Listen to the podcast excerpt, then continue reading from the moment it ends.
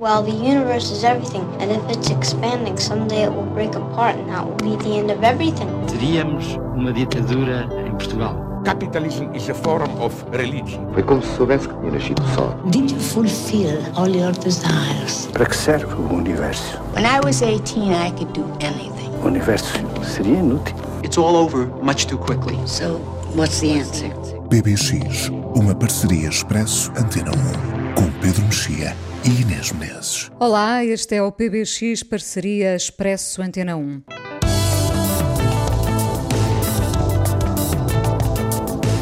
Gillian Anderson, acompanhada do cão. Jodie Foster de pijama. Momentos dos Globos de Ouro de 2021 a mostrar que vivemos noutro mundo, ainda que a nostalgia do passado seja a de sempre. A série The Crown foi a grande vencedora desta edição 78, apresentada em dois pontos diferentes, Nova York e Los Angeles. No fim de abril há Oscars, num ano em que os filmes se viram essencialmente a partir de casa.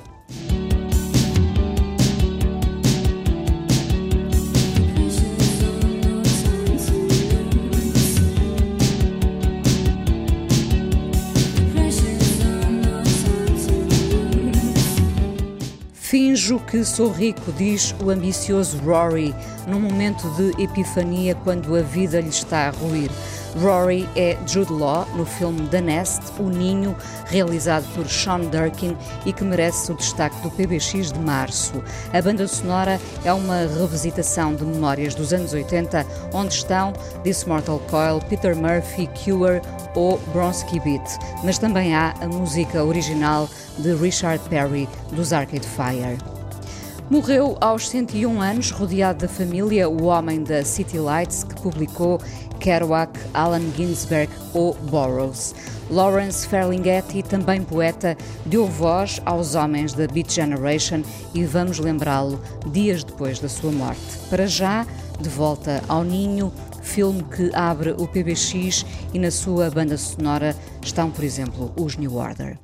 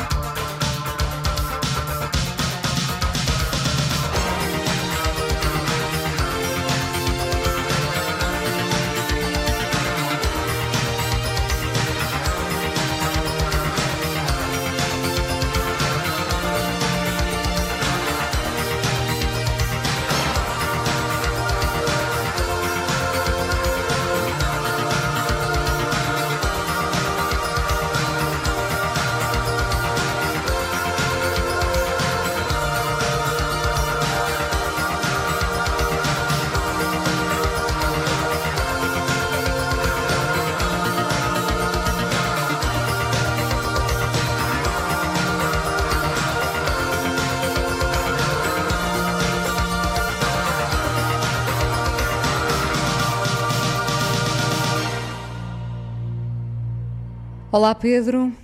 Olá, Inês. No Ninho estamos todos, não é? Estamos. Aliás, nós vimos filmes a partir do Ninho, não é? Exatamente. Bom, nós andamos aqui, devo, devo confessar aos nossos uh, ouvintes uh, que andámos aqui a escolher um filme, demoradamente. Um, o que quer dizer que houve, houve oferta, não é? Uh, o Malcolm e Marie do, do Levinson Jr. não te convenceu de todo, não é? Nada, nada, zero. Não gostaste de nada. Já agora, porque é um filme uh, de que se tem falado muito, um, o, o que é que tu não gostaste no filme?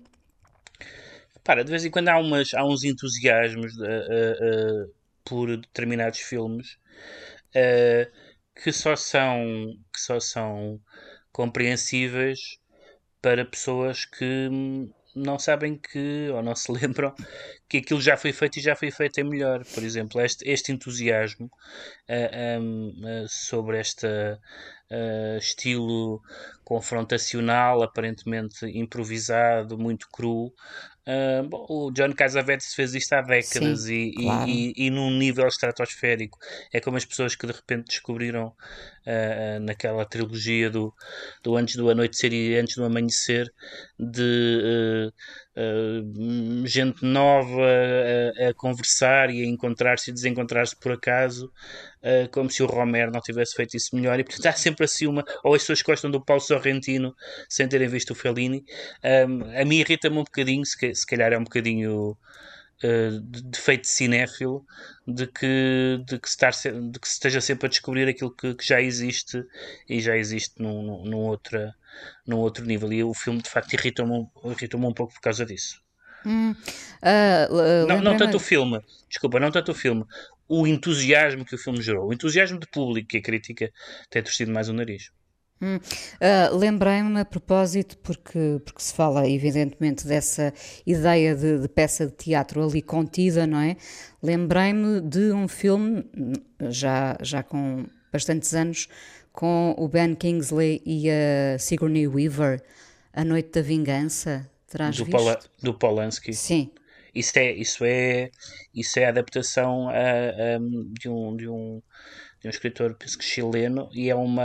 E essa é, é a se eles vivem num sítio remoto, já não sei aonde, Exatamente. e, e é um casal e acolhem uma pessoa que teve um furo ou que teve um acidente no, do carro, já não me lembro os detalhes, e uh, recebem-no em casa e a personagem da Sigourney Weaver começa a reconhecê-lo e depois descobre que, que ele, ou lembra-se que ele era o médico que presidia às torturas a que ela foi sujeita. Sim durante o, durante o regime que fica sugerido que é o do Pinochet. Uh, e então eles têm um, um, têm um, um hóspede em casa que é um torturador.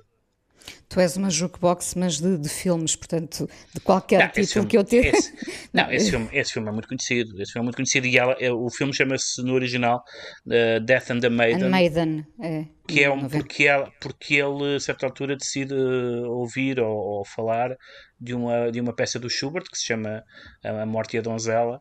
Uh, e é nesse momento que a personagem da Sigourney Weaver se lembra que era a música que ele que ele punha durante as sessões de tortura, supostamente para suavizar a tortura. Sim. Uh, e então há ali uma, uma mistura interessante entre, a, entre o, o, o, o, suposto humanismo do torturador, que, que é de certa forma uma outra forma de sadismo. Que vale, que vale a pena ver já agora, é um filme dos anos 90. Vale muito a... Sim, sim. Eu lembrei-me eu lembrei por causa dessa tensão latente dentro de quatro paredes, não é? Um, sim este Malcolm e Marie, uh, enfim, tenta decalcar um pouco todos esses, esses modelos mais teatrais, não é? Uh, enfim, também foi um, um, filme feito durante, durante estes confinamentos e, portanto, o que é que temos? Temos um casal em discussão permanente, não é? E o filme é apenas isso, é um filme, eh, acho que falámos sobre isso na altura, é um filme sobre a erosão do amor. Tal como o filme uh, de hoje também acaba por ser uh, o filme que, que, vimos e que escolhemos, O Ninho, uh, também acaba por ser um filme sobre essa erosão do amor, enfim, aqui com uma com os pilares da família, os valores todos a caírem por terra, não é?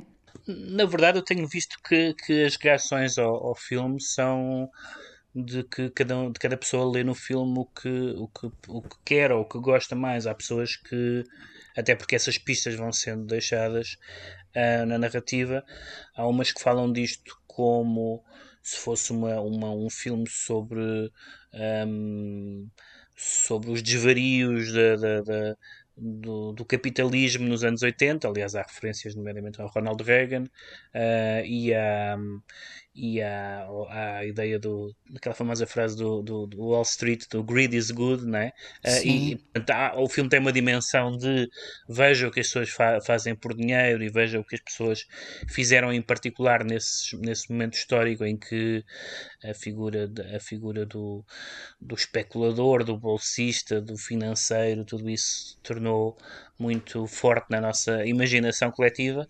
Há pessoas que valorizam a dimensão uh, da erosão do casal, que, uh, em que um deles, a personagem do Jude Law, é claramente um, um, um mitómano e um, e um viciado no risco, uh, e ela está... Megalómano. Mitómano, sim. E ela está quase sempre desde o, desde o início, está quase desde o início com um pé fora daquele casamento.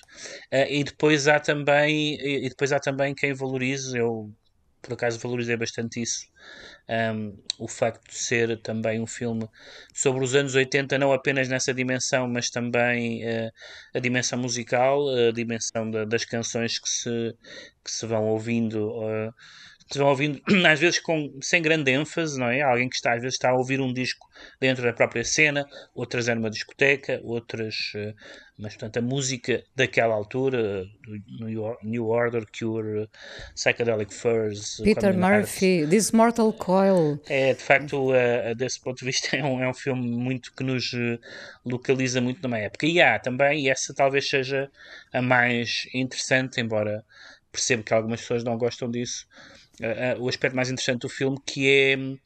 Um, uh, já alguém definiu isto como um filme de terror sem terror ou um filme de fantasmas sem fantasmas, porque, embora não exista nada de sobrenatural no filme, uh, todos os recursos estilísticos do cineasta parecem indicar que se trata de um filme de terror. Uh, os, uh, os zooms, os sons de drones, as, as coincidências bizarras, toda uma, toda uma série de sequências com um cavalo. Que Aquilo é, que não se vê, sim. Que é claramente um cavalo de filme de terror, mas depois não é um filme de terror, não. Não estou a dizer nenhum spoiler, estou só a. a, a aliás, não há spoiler neste sentido, uh, mas e o, e, o, e o realizador que se chama Sean Durkin uh, tem falado muito do seu do, da sua admiração, por exemplo, pelo Kubrick e em particular pelo Shining. E aqui também há qualquer coisa de, de, de casarão, neste caso não abandonado, mas um casarão uh, demasiado, demasiado vasto. demasiado família... grande para uma família de quatro, não é? Exatamente, para uma família de quatro. E portanto há toda uma sugestão de coisas terríveis que vão acontecer da ordem do enigmático, do sobrenatural, do fantástico, que nunca acontecem, um, e que eu acho que é um método interessante, embora possa talvez ser exasperante, porque uh, o que está ali em causa é realmente o dinheiro e o casamento e não, e não uh, almas de outro mundo ou, ou, seja o que for. É, é, engraçado porque estava agora a pensar, Pedro, se um filme destes uh, é apresentado como um thriller, uh, provavelmente afasta algum público à partida. Quer dizer, não, não sei, ele é, ele é apresentado. Hum, uh, na imprensa. Não sei se, se o. Não li nenhuma entrevista do, do realizador, não sei como é que ele próprio o apresenta. Eu acho que, um, na verdade, há, há, há, muitos elementos no filme, a começar pelo facto de ele ir buscar o diretor de fotografia uh, de um dos filmes mais ousados e mais fortes dos últimos anos, que foi O Filho de Saul, que é aquele filme uh, que se passa num campo de concentração um, nazi, um, campo de concentração alemão durante a Segunda Guerra Mundial, mas um, embora se passe num campo de concentração, nunca se vê nada, porque a câmara está, uh, por causa daquela uh, dificuldade que é a representação do Holocausto, e então a solução que o cineasta, que é um cineasta húngaro, uh, encontrou foi que a câmara está sempre colada ao protagonista e nunca há planos de conjunto, e portanto nós não vemos, uh, não, aquilo é uma visita aos campos, é uma visita, é um estudo de uma personagem que nós sabemos pelos sons e, pelumas, e pelos vultos que está num campo de concentração. Uh, é um filme muito, muito ousado. Um filme é, é um filme, foi um dos destaques do PBX anos, há, claro, há uns anos. Estamos sempre, sempre na crista da onda. Devo Mas- dizer-te que, é um- que foi um dos filmes que mais me desmoronou a esperança, porque Sim. é um filme muito complicado até ao, até ao, até ao fim e, e por tudo aquilo, como tu dizias, que não se vê, não é? Mas, mas exatamente por este filme do o Ninho ter ido buscar esse diretor de fotografia, a ver as referências a, a ver as referências ao Kubrick, a ver as referências hum, até até outro cineasta uh, até um cineasta outro cineasta húngaro, Belatar, há uma, uma, uma passagem que é quase copiada de um filme do Belatar. Uh, eu não sei exatamente se o o Sean Durkin pensa nisto como um thriller, mas, mas há qualquer coisa de thriller no sentido em que, em que há thrills, não é? Ou seja, nós, nós temos sustos e, eh, e, e dúvidas e não sabemos por onde é que Há qualquer vai. coisa que paira no ar, não é? Que nós não conseguimos imediatamente agarrar. Uh, uh, o espectador uh, que começa a ver o filme pensa: "Ah, onde é que isto vai parar, não é? Uhum. Qual vai ser a sucessão dos factos, no fundo? Sendo que, sendo que este filme, que eh, quase 10 anos depois eh, é o segundo filme dele, e o primeiro filme dele era muito impressionante. O primeiro filme dele teve muito sucesso em Sundance e, e não só, e que se chama. Uh, ler porque nunca sei o nome de cor. Martha, Macy, Ma- May e, Marlene. Marlene, sim, sim. que é um filme de 2000 e, de 2011 e é um filme passado ahm, num, num culto religioso ahm, com todas aquelas dinâmicas psico, psicossexuais dos cultos religiosos, mas que opta por não dar grande enquadramento, grande explicação ahm, sociológica ou, ou- ou religiosa, ideológica, o que quisermos, e é, e é mais sobre de facto essas dinâmicas das pessoas que estão metidas nessa, nessa engrenagem, é como a das, como a das irmãs Olsen, um, e, é, e é um filme muito forte e é muito estranho que ele tenha passado, enfim, trabalhou na televisão e fez outras coisas, mas é muito estranho que ele tenha passado 10 anos sem fazer outra, outra longa-metragem, mas há algumas, há alguns aspectos, embora o ambiente seja muito diferente entre esse e este, que se mantêm, que é um, um olhar bastante frio sobre as, sobre as personagens e sobre as, e sobre as peripécias narrativas. Ele tem uma, suponho que é uma companhia de produção com um outro cineasta americano, um, de que eu gosto muito, chamado, tem um nome português, chama-se António Campos, uh, e que fez um filme há uns anos chamado After School, um, e que, que são uh, aparentemente cineastas com um certo uh, perspectiva de entomologistas, é? de, de estudar estas uh, bizarrias comportamentais que se calhar não são que, não, que se calhar não são tão bizarras quanto isso, isto é, são, são, mais, uh, são mais generalizadas do que nós gostávamos. Uh, já agora aqui um apontamento uh, uh, curioso, porque a dada altura no filme, Rory, Jude Law, o, o tal homem megalómano e, e bastante ganancioso, fala no seu, na, sua, na sua possibilidade de investir no Algarve, não é? Sim.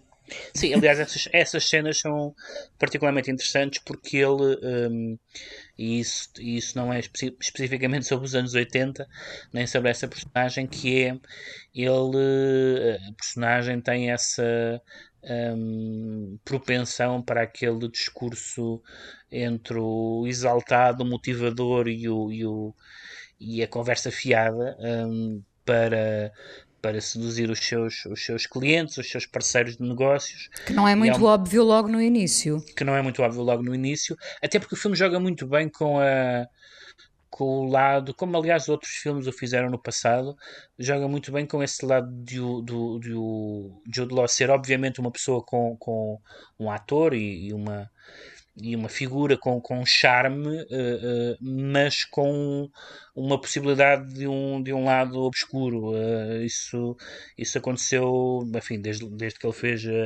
o Mr. Ripley. Estava-me a lembrar justamente do talentoso Mr. Ripley, sim. até outros filmes onde, onde essa, no próprio Closer um, também existe essa Uh, duvida sobre se as personagens são simpáticas ou, ou desagradáveis. Uh, e ele e ele joga muito bem o Rosador joga muito bem joga muito bem com isso e, e, com uma com uma atriz que eu não estava confesso muito bem a localizar daquelas caras que, que eu conhecia mas não sabia bem de, não sabia bem de onde.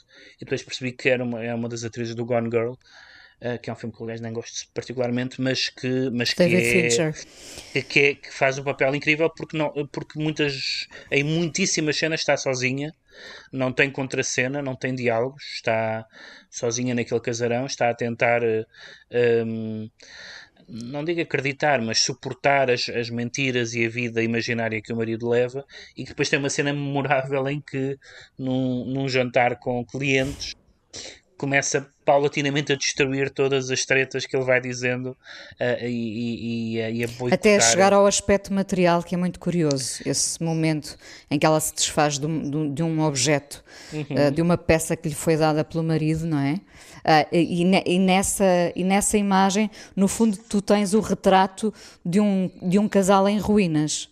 Não é de uma América em ruínas, mas é de um casal em ruínas. Sendo que nós temos um, temos um retrato, desde logo, nós não sabemos muito, muito sobre ela, mas vamos sabendo uma outra coisa sobre ele, uh, e, o, e, o, e essas ruínas vêm uh, de um lugar que, não, que é, digamos, anterior ao casamento. Temos uma cena que eu acho que podia ser melhor do que é, mas em todo caso é boa, uh, que é um encontro com a mãe. Um, ele, ele encontra-se com a mãe e, e enfim, vê-se que não, não se falou há muito tempo, ela, ela nem sequer sabe que ele, que ele teve, que ele teve filho, que teve um filho, uh, não sabe nada sobre a vida dele e, e percebe-se que há ali uma, uma distância enorme uh, e uma e uma solidão enorme da personagem que é provavelmente anterior àquela, àquela relação, àquela situação profissional, mas o filme não, não é explicativo. Eu gosto, eu gosto desse, desse lado e, portanto, essas cenas acabam todas por funcionar com uma intensidade que, se nós formos ler simplesmente, uh, se formos ler simplesmente o, o enredo, o enredo não é muito prometedor, o enredo não dava um bom filme, e desse, desse ponto de vista é um, é um filme que consegue dar uma atmosfera àquilo que seria um enredo não particularmente interessante, com um final um pouco ambíguo, enfim, não vou comentar o final, o final é um pouco ambíguo, a própria, ideia de, a própria hum. ideia de ninho é um pouco ambígua, porque o ninho é uma palavra que pode ter... Eh, um, Portanto, pode, pode ter conotações positivas ou negativas, também ao ninho de víboras em português. O, uh, a ideia de ninho pode remeter para, para o tal filme de terror, não é? Pode, pode ser um, um ninho, pode ser uma coisa onde, onde são, onde são, onde as crias uh, e potencialmente malévolas são, são chocadas, não é? Mas também pode ser de facto um refúgio.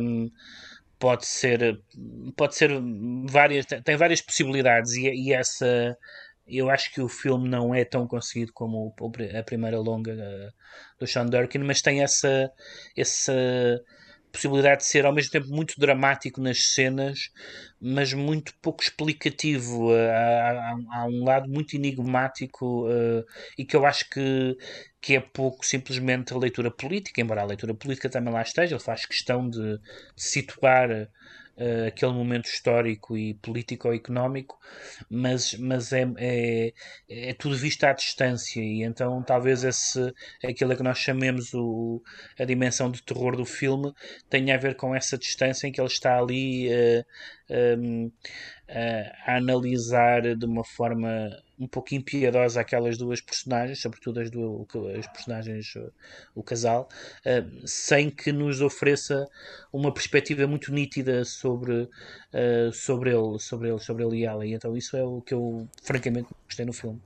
Já agora deixa-me fa fazer aqui uma ligação forçada neste PBX, porque tu falaste no Gone Girl do David Fincher, onde entra esta atriz, Carrie Coon, e onde entra também a Rosamund Pike, um, que é a protagonista do I Care a Lot, outro filme que, que vimos uh, nos últimos tempos, uh, vencedora de um Globo, não é? Uh, ela. Um, e filme do qual tu não gostaste também. Não, repara, é um, são dois filmes, na verdade. É um filme.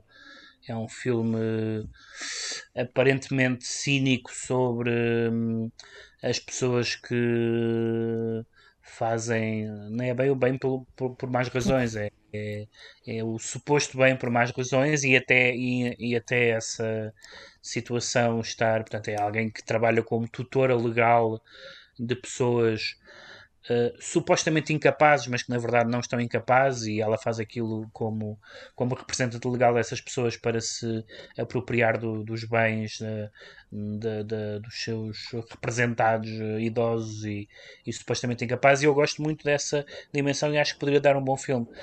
Mas depois, a partir do momento Onde é que, que se aquilo... perde? A partir do momento em que aquilo se cruza com o mundo do crime e a partir do momento em que aquilo entra numa espiral de, de, de, de falsos finais quase a super-herói, uh, é um filme totalmente desperdiçado.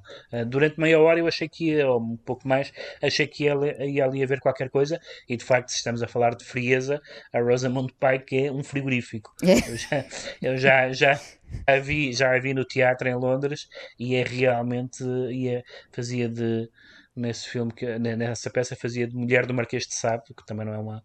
Não ajuda não é uma, também. Não é, não é uma profissão muito, muito simpática e realmente ela é um bloco de gelo e neste, e neste filme esse bloco de gelo funciona particularmente bem, mas, mas é um filme totalmente desperdiçado e é, e é, e é pena porque podia ir, podia ir ali a algum sítio que, que eu acho que, que, que não vai. Hum. Voltando então ao Ninho da Nest, o filme em destaque este mês eh, no PBX, de 1 a 10 é um 6,5 para ti, não é?